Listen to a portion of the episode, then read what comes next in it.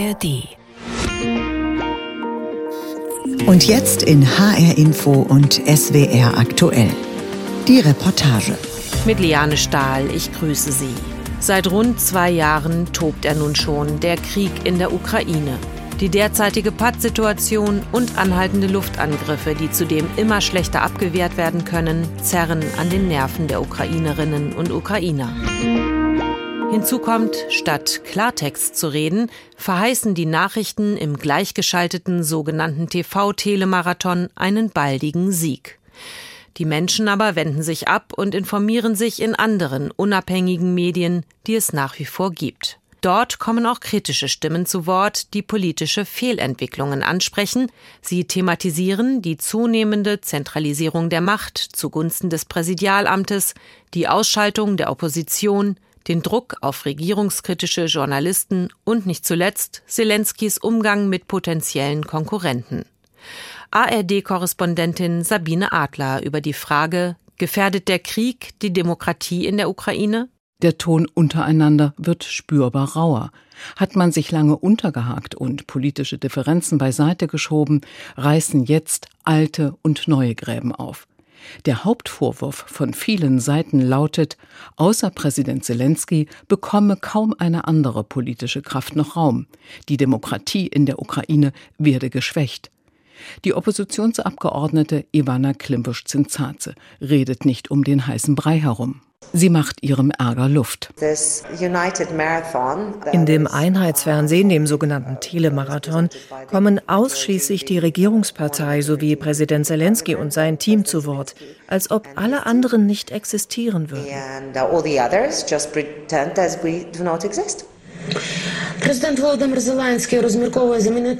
Volodymyr Zelensky im sogenannten Telemarathon in dem sechs verschiedene Fernsehanstalten abwechselnd ihre Programme senden. Sie geben dem Präsidenten den meisten Platz und sind wegen ihrer ausnahmslos regierungsfreundlichen Berichterstattung kaum zu unterscheiden. Seit der russischen Invasion ist auch die Arbeit des Parlaments beeinträchtigt. Aus Sicherheitsgründen werden Sitzungszeiten nicht vorab bekannt gegeben. Die Presse hat keinerlei Zugang zur Verchovna Rada. Es finden auch keine Live-Übertragungen aus dem Plenum statt. Aber die Debatten werden aufgezeichnet. Doch zu sehen bekommen die Bürgerinnen und Bürger die Diskussionen und Abstimmungen zu Unzeiten. Zwischen zwei Uhr nachts und sechs in der Früh. Ivana Klimpusch-Zinzaze, die auch ehemalige Vizepremierministerin in der Regierung von Petro Poroschenko war, sieht überhaupt keinen Grund für all die Einschränkungen des politischen Diskurses. It's important that we all together in our really common desire as a society es ist wichtig, dass wir, die wir seit mindestens 2014 für Demokratie kämpfen und so viel auf diesem Weg erreicht haben, jetzt im Krieg nicht zurückgeworfen werden. Als russische Truppen die Ukraine großflächig überfielen, rückten die Menschen zusammen, auch Politiker und Journalisten. Der Wettbewerb um Einschaltquoten wurde ausgesetzt, schon um dem Feind nicht mehr Informationen als nötig zu liefern. Doch inzwischen werden politische Unterschiede wieder spürbarer. Immer weniger Zuschauer wollen das Einheitsprogramm sehen. Tetjana Nikolajenko ist Investigativjournalistin, die beim Internetportal Zensornet hauptsächlich Korruptionsskandale rund um die Armee aufdeckt.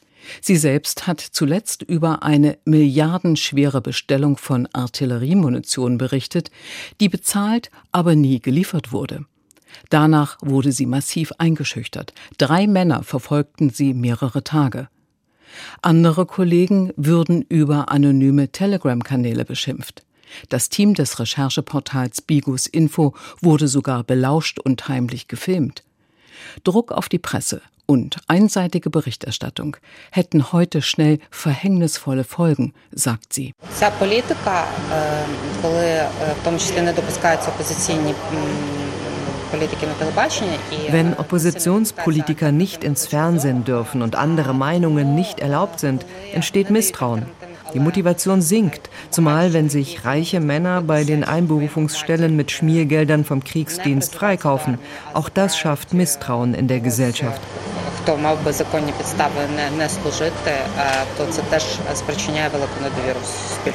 Deswegen plädieren Journalisten und Oppositionspolitiker dafür, das Einheitsfernsehprogramm abzuschaffen.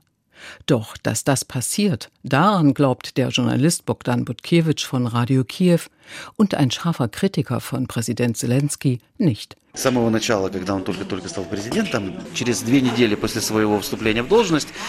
Wochen nach seiner Amtseinführung erklärte er, dass Journalisten nicht gebraucht würden. Man habe ja die sozialen Medien. Er hatte ein Trauma, weil er der erste Präsident ohne eigenen Fernsehsender war.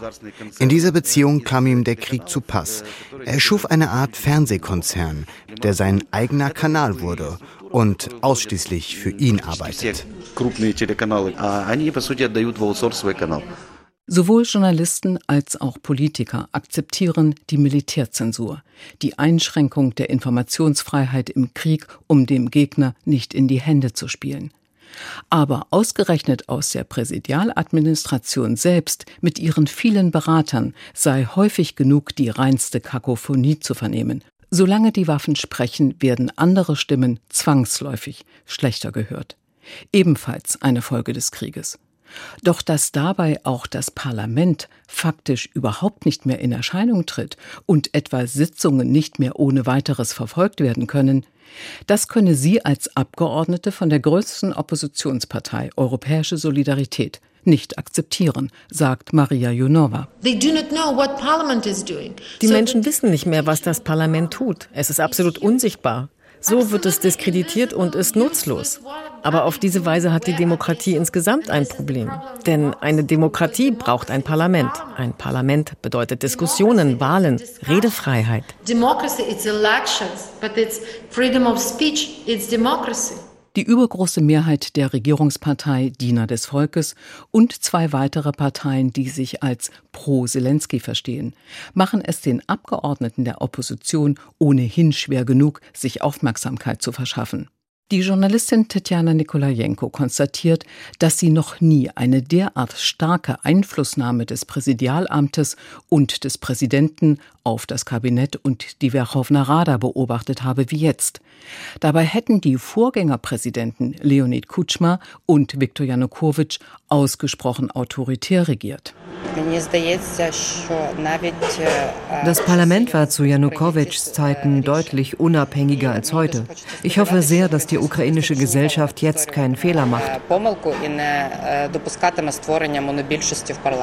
Die Oppositionsabgeordnete Maria Junova fühlt sich vom Präsidialamt beschnitten. Als Außenpolitikerin käme sie überhaupt nicht mehr zum Zuge. Ich bin im Komitee für Außenpolitik. Fragen Sie mich mal, wie viele Reisen ich unternommen habe seit 2019, nicht erst seit 2022. Keine. Alle Besuche und Teilnehmerlisten werden vom Präsidialamt entschieden. Approved by Bankova. Auch die Oppositionspolitikerin Ivana Klimpusch-Zinzaze schaut mit Unverständnis auf diese Vorgehensweise. Statt mit vereinten Kräften international um Unterstützung für ihr Land zu werben, würden sie gehindert, ihre Kontakte zu nutzen. Unsere Partei Europäische Solidarität ist in zwei transnationalen Parteiorganisationen, der Europäischen EVP und in der IDU, der International Democratic Union. Im Dezember wollten wir am internationalen Jahrestreffen in Washington, D.C. teilnehmen, aber wir konnten nicht. Der Vorsitzende unseres ukrainischen Parlaments hat es uns nicht erlaubt.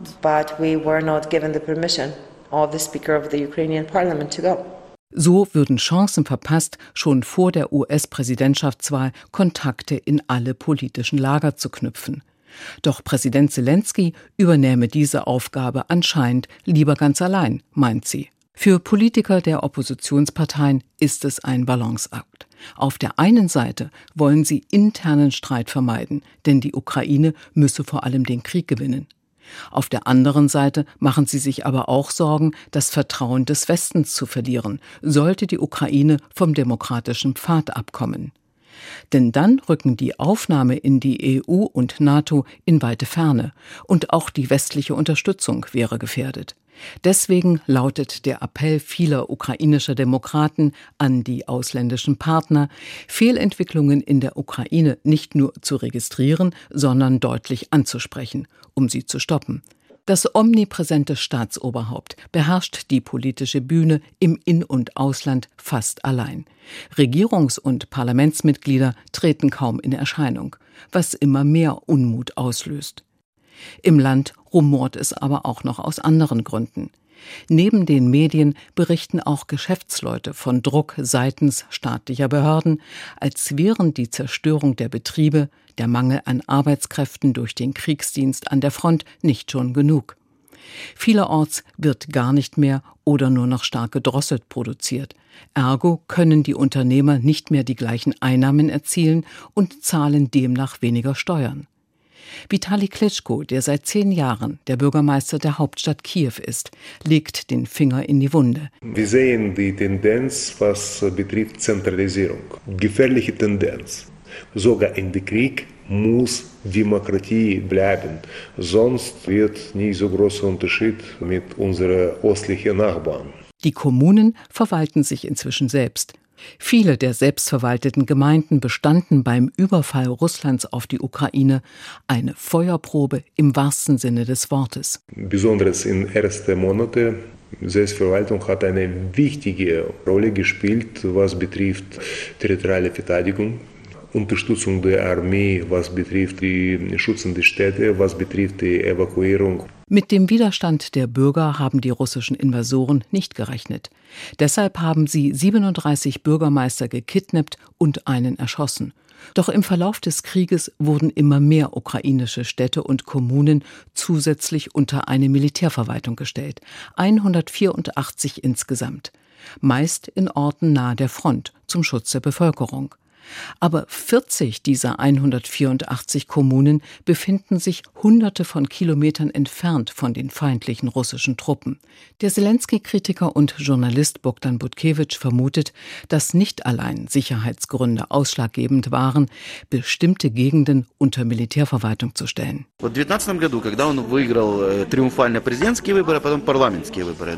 2019 hat Zelensky die Präsidentschafts- und Parlamentswahl triumphal gewonnen. Aber bei den Kommunalwahlen, nur ein Jahr später, verlor seine Partei krachend. Sie gewann in keinem einzigen Kreis die Mehrheit der Volksvertretungen und stellt in keiner einzigen größeren Stadt den Bürgermeister. Nirgendwo. Oksana Prodan, die für die Klitschko-Partei UDA im Parlament saß, ist eine der Aktivistinnen, der die Ukraine ihre starke Zivilgesellschaft zu verdanken hat. Als Juristin verrichtete sie die Kernerarbeit bei der Umsetzung der Dezentralisierung des Landes.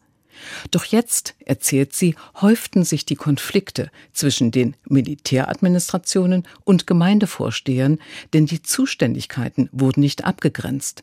Zudem drohen die Militärverwaltungen über das Kriegsende hinaus bestehen zu bleiben, fürchtet die Aktivistin Год назад в парламенте начали обсуждать абсолютно открыто Seit einem Jahr wird im Parlament beraten, nach dem Krieg in ehemals russisch besetzten Gebieten die Militärverwaltung beizubehalten und dort keine Wahlen durchzuführen. Für drei, fünf oder sieben Jahre lang keine Wahlen. Immer mehr Kritiker werfen Präsident Zelensky vor, wie ein Wahlkämpfer zu agieren, der potenzielle Konkurrenten wie Vitali Klitschko oder den abgesetzten, aber immer noch populären General Valeri Salushny nur loswerden wolle. Auf die zahlreichen Vorwürfe aus der Gesellschaft gehen der Präsident und seine Administration kaum ein. Die ukrainische Zivilgesellschaft ist wach und stark. Sie lässt einen Demokratieabbau nicht einfach geschehen. Schon, so hört man es immer wieder im Land, weil man keinesfalls so werden wolle wie Russland. Zwei Jahre nach Beginn des Krieges in der Ukraine war das ARD-Korrespondentin Sabine Adler zu der Frage, Gefährdet der Krieg die Demokratie in der Ukraine? Mein Name ist Liane Stahl und ich danke für Ihr Interesse. Den Podcast zu dieser Sendung finden Sie wie immer in der ARD Audiothek und natürlich auch auf hrinforadio.de. ARD